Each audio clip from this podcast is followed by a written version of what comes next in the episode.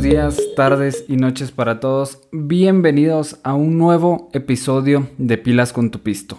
Este podcast en donde buscamos entender un poco mejor el dinero, la relación que tiene con nuestra vida cotidiana y dejar de sufrir estrés por dinero.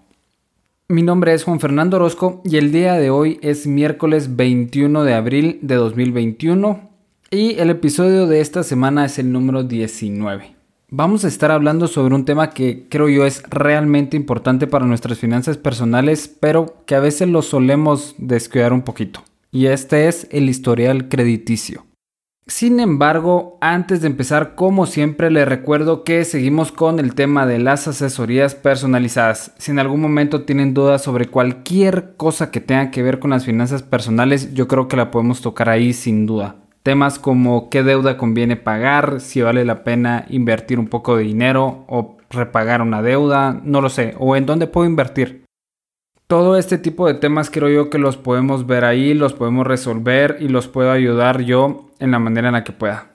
Dejo en las notas del programa el link para que puedan agendar esta asesoría si en algún momento se quieren animar. Igualmente les recuerdo como siempre que estoy en TikTok como pilas con tu pisto.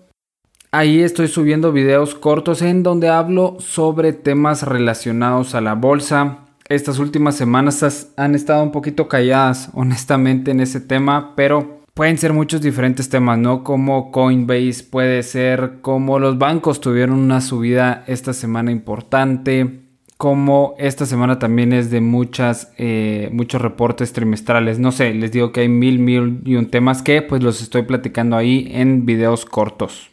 Por si les interesan estos temas, también los invito a que le den una pequeña revisa. Ahora, ya que dejamos estos anuncios parroquiales de lado, vamos a platicar el tema que ya les había dicho. El tema de el historial crediticio. La semana pasada yo di un poquito de contexto acerca de dónde salió la idea para hacer el podcast y creo que fue algo que recibieron muy bien, algo que les gustó, me lo comentaron dos, tres personas que hace sentido ver cómo es que nace un tema en el que platico aquí en el podcast. Entonces les comento cómo fue el tema para esta semana, cómo es que salió el contexto. Y está compuesto por dos partes principales. Primero, Hace un par de semanas nos, juntamos a comer con unos amigos y más o menos salió ahí el tema de las tarjetas de crédito y cómo en algún momento, si no pagas una, te puede afectar en el futuro. Entonces más o menos ahí empecé a darme cuenta que algo de lo que no había hablado en el podcast era acerca del el historial crediticio. Y por el otro lado, un muy buen primo mío me hizo el comentario que si en algún momento podía hablar de esto, entonces pues las dos cosas me hacían muchísimo sentido y voilà, estamos aquí platicando acerca de el historial crediticio. Todo esto lo digo para que sepan que la mayoría de estos temas no salen de situaciones extraordinarias. Al contrario, yo creo que todos los días nos topamos con uno que otro tema de finanzas personales. Obviamente siempre se esconden un poquito, pero están ahí presentes. En nuestra vida cotidiana hay que aprender a reconocerlos y aprender a ver cómo podemos aprender de ellos. Entonces, ya pensando un poquito en el historial crediticio, creo yo que lo importante, y puede ser que el día de hoy sea un episodio un poquito más corto, pero vamos a estar buscando responder solo dos preguntas principales. Primero, ¿qué es el historial crediticio? Y segundo, ¿por qué me debería importar? ¿Por qué? Y pues nos vamos a ir en orden. Respondamos primero qué es el historial crediticio. Y el historial crediticio es un reporte que contiene el registro de todos los créditos que una persona ha solicitado a lo largo de su vida. Cuando escuchamos esa frase yo creo que lo primero que se nos viene a la mente es como una lista. Una lista de tuve un crédito A que puede ser que tenía una tarjeta de crédito. O puede ser un crédito B que tuve una hipoteca. O puede ser un crédito C que saqué eh, una licuadora a plazos en Electra. Algo así. Ese tipo de créditos estarían en nuestro historial crediticio. Sin embargo, hay otros indicadores importantes que están en el historial crediticio. ¿Cuáles pueden ser estos? Detalles como qué tan atrasado estoy yo con los pagos, qué monto tengo yo de atraso, el tiempo y en algún momento, como es el historial crediticio de México, pues se nos otorga una calificación. Entonces, Si nosotros viéramos un historial crediticio de México, lo que veríamos es un colorcito verde si todo va bien, amarillo si estamos un poquito retrasados y rojo si definitivamente estamos muy muy mal, no hemos pagado en meses, estamos muy muy atrasados. Comparándolo un poquito con el de Guate, en el de Guate solamente nos sale qué créditos hemos tenido, si estamos al día y qué montos pues no hemos pagado hasta el momento en el cual se hace la consulta de este historial crediticio. Entonces hay un cúmulo de información que está detrás de este reporte y creo que es importante pues en algún momento cada quien saque el suyo para poder observarlo y ver qué información está ahí. Y eso hace un poquito de sentido con la segunda pregunta, la pregunta del millón. ¿Por qué me debería de importar a mí el historial crediticio? Y creo que acá es donde se va a centrar la mayoría de la plática y vamos a dar uno o dos ejemplos que nos pueden ayudar a comprender un poquito mejor la importancia, porque la verdad es que sí es muy muy importante el historial crediticio. Y para poder resumirlo en una frase, el historial crediticio te debería de importar porque tener un historial crediticio lo más ordenado y lo más limpio posible nos va a traer ventajas en el futuro. Punto. ¿Cuáles son algunas de estas ventajas que nos puede traer? Puede ser que nos den una mejor tasa de interés en el banco. Puede ser que nos ayude a conseguir otros créditos un poquito más fácilmente. O en algún momento puede ser que incluso te ayude a conseguir una hipoteca. Sea el factor de decisión si puedes comprar o no una casa, un apartamento, una oficina. Así que nos vamos a ir con los ejemplos un poquito más específicos. Primero, les quiero hablar sobre el ejemplo de la hipoteca y vamos a plantear una situación 100% hipotética. Primero, Digamos que yo, Juan, estoy interesado en comprar un nuevo apartamento. Tengo el dinero suficiente para comprar el enganche, pero pues sí voy a necesitar el financiamiento para el resto del apartamento. Por lo tanto, usualmente cuando uno compra un apartamento, pues ya hay algún tipo de convenio con algún banco en específico. Entonces, digamos yo que me acerco con este banco para poder negociar el monto y la tasa. El banco me recibe muy bien, me pide mi historial crediticio. Ellos al verlo se dan cuenta que tengo tres hipotecas que comencé a pagar en el pasado, pero que nunca las logré pagar completamente. Usualmente me atrasaban los pagos después de uno o dos años y al final terminaba vendiendo el apartamento para poder pagar la deuda. ¿Cómo creen ustedes que va a reaccionar el banco si ven eso en mi historial crediticio? Probablemente no me van a querer prestar dinero porque pues se puede ver claramente que hay un patrón de comportamiento que pone en riesgo la capacidad que voy a tener yo de repagar el crédito. Este, siendo 100% honestos, es un ejemplo algo exagerado, pero no imposible. Sin embargo, nos da una buena idea de cómo es que funciona el historial crediticio. Ahora bien, veamos un ejemplo que creo yo es un poquito más real. Tiene la misma idea. Yo quiero comprar un apartamento. La diferencia aquí va a ser que en vez de tener tres hipotecas que no he pagado, tengo tres tarjetas de crédito que no he pagado. Juntas las tres suman seis meses de mi sueldo. En esta situación, el banco puede ser que sí esté dispuesto a prestarme dinero, pero para poder ellos protegerse un poquito contra el riesgo que supone prestarme a mi dinero, mi tasa de interés va a ser más alta. Por lo tanto, el prestar el dinero a mí me va a salir más caro. Digamos que la tasa de interés es un punto porcentual más cara que la que le dan a todo el mundo que tiene un buen historial crediticio. Esto puede representar más de 30 mil quetzales en intereses sobre una hipoteca de aproximadamente medio millón de quetzales y pues 10 años para poder pagarlo. Así que en montos grandes y a largo plazo la más mínima diferencia en la tasa va a tener grandes repercusiones en la cantidad de dinero que al final voy a tener que pagar. Y este es un ejemplo más o menos conservador, porque a las personas que son más riesgosas puede ser que no sea un punto porcentual, sino que sean dos y aquí ya la verdad es que se torna súper importante tener un buen historial crediticio para poder ahorrarnos todo este dinero que en algún momento podríamos gastar en intereses. Ese era el primer ejemplo que les quería contar. Cómo en algún momento pues nos sale más caro comprar o realmente tener una deuda si tenemos un mal historial crediticio. Vayamos un segundo ejemplo de la vida real. Digamos que yo, Juan, ya no quiero vivir con mis papás y me voy a ir a alquilar un apartamento.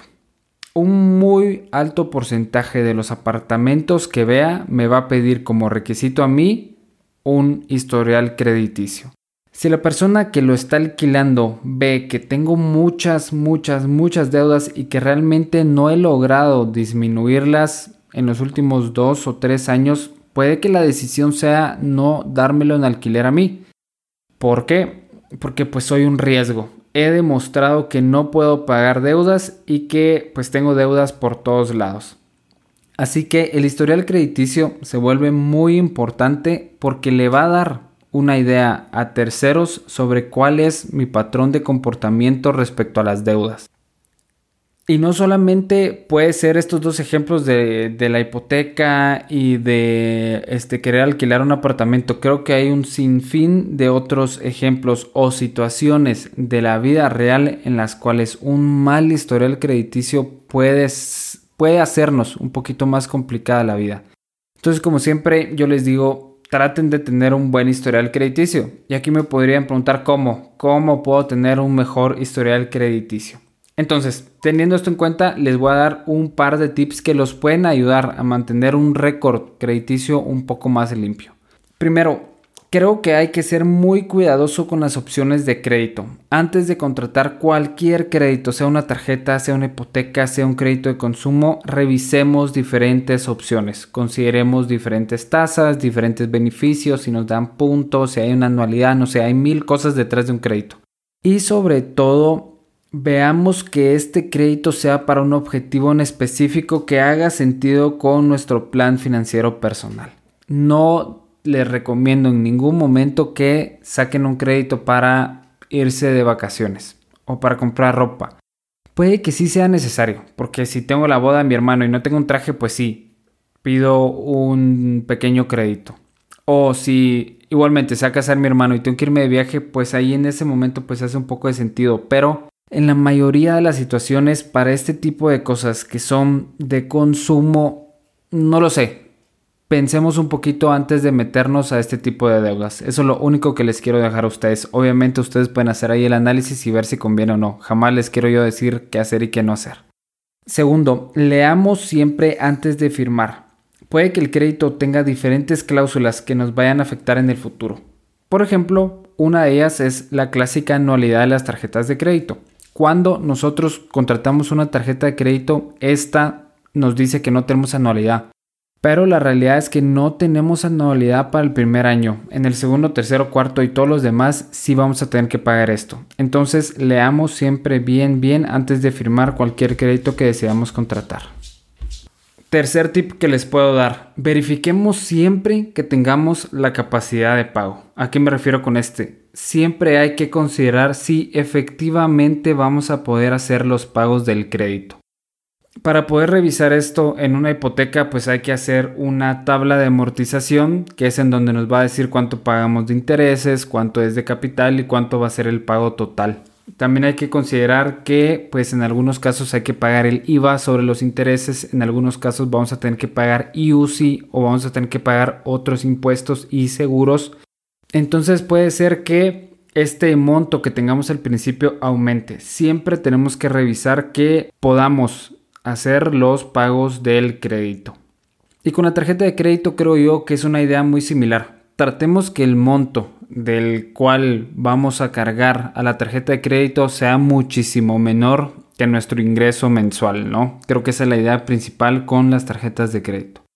Cuarto, que va muy de la mano con las tarjetas de crédito, pero en general con cualquier crédito siempre tener en claro cuál es nuestra fecha de pago. Nunca es aconsejable pasarnos, no solo porque afecta nuestro historial crediticio, sino porque también nos va a generar multas y cargos por mora.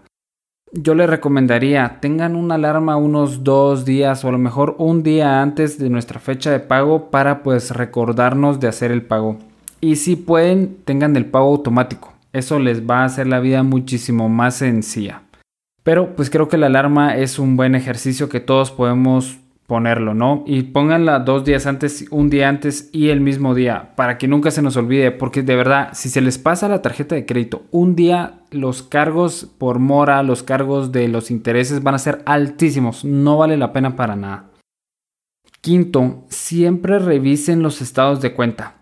En algún momento puede que nos estén cobrando algo por error o que no reconocemos y como estamos acostumbrados a solo pagar se nos puede pasar.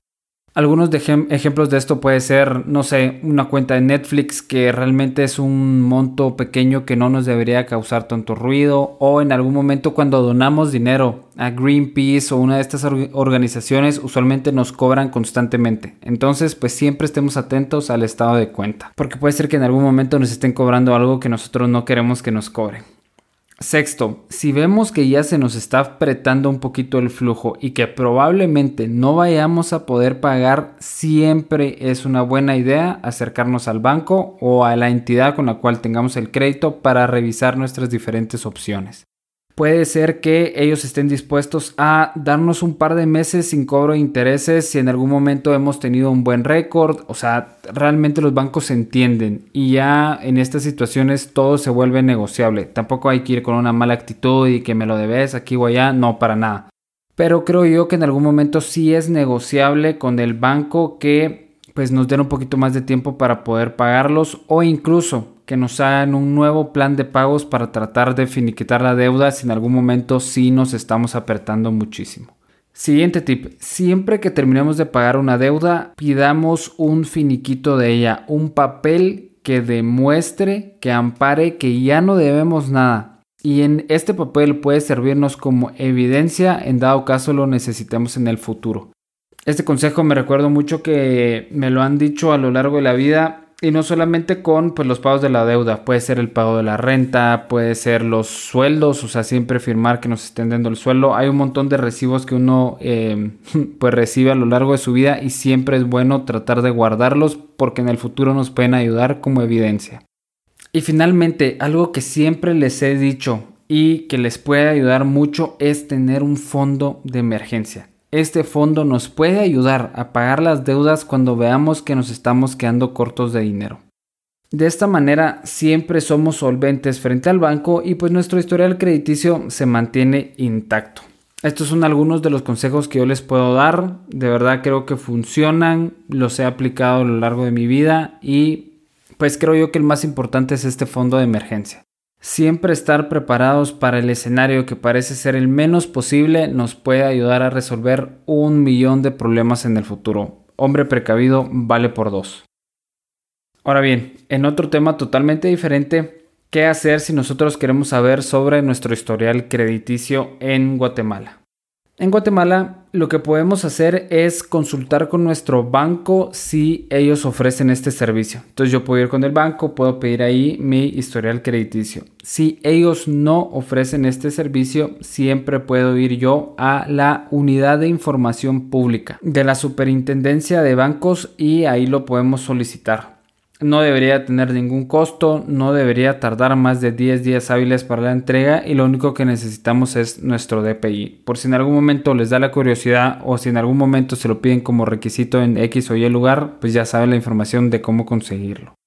Entonces, el resumen del historial crediticio es que es un documento que dice muchos detalles acerca de los créditos que hemos contraído a lo largo de nuestra vida, si ya lo terminamos de pagar, si todavía lo estamos pagando, si estamos atrasados, qué monto está atrasado. ¿Cómo nos puede afectar en algún momento si tenemos un mal historial crediticio nos puede hacer la vida un poquito más difícil? Y pues si tenemos un buen historial crediticio nos va a hacer la vida mucho mucho más fácil. ¿En qué? Al momento de querer pedir un nuevo préstamo, al momento de querer alquilar un nuevo apartamento, al momento de pues, pedir una hipoteca. Hay mil escenarios diferentes en los cuales un buen historial crediticio nos puede abrir diferentes puertas. Y pues algunos de los tips que ya les había dado y que vale la pena recordar. O sea, siempre tener cuidado con las diferentes opciones de crédito. Leamos antes de firmar. Tratemos de verificar que tengamos la capacidad de pago. Tener bien claras las fechas revisar constantemente nuestros estados de cuenta, si estamos apretados de flujo, hablemos con el banco con el cual tenemos la deuda, siempre que terminemos de pagarla, solicitemos un finiquito y pues siempre tengamos un fondo de emergencia por cualquier cosa. Y pues esto era de lo que quería hablar esta semana. Espero que les haya quedado un poquito más claro qué es el historial crediticio. Si en algún momento queda alguna duda, ustedes tienen algún comentario, alguna anécdota que valga la pena compartir con todos aquí, me la pueden mandar sin duda a pilascontupisto.gmail.com. Con mucho gusto yo la reviso, les respondo y pues si vale la pena la podemos platicar un poquito en este medio. Como siempre, les recuerdo que me pueden seguir en TikTok, estoy como pilas con tu pisto. Si me pudieran dar follow en Spotify me ayuda muchísimo. También en Apple Podcast ayuda a que otras personas que están interesadas en el tema puedan conocer un poquito acerca del podcast.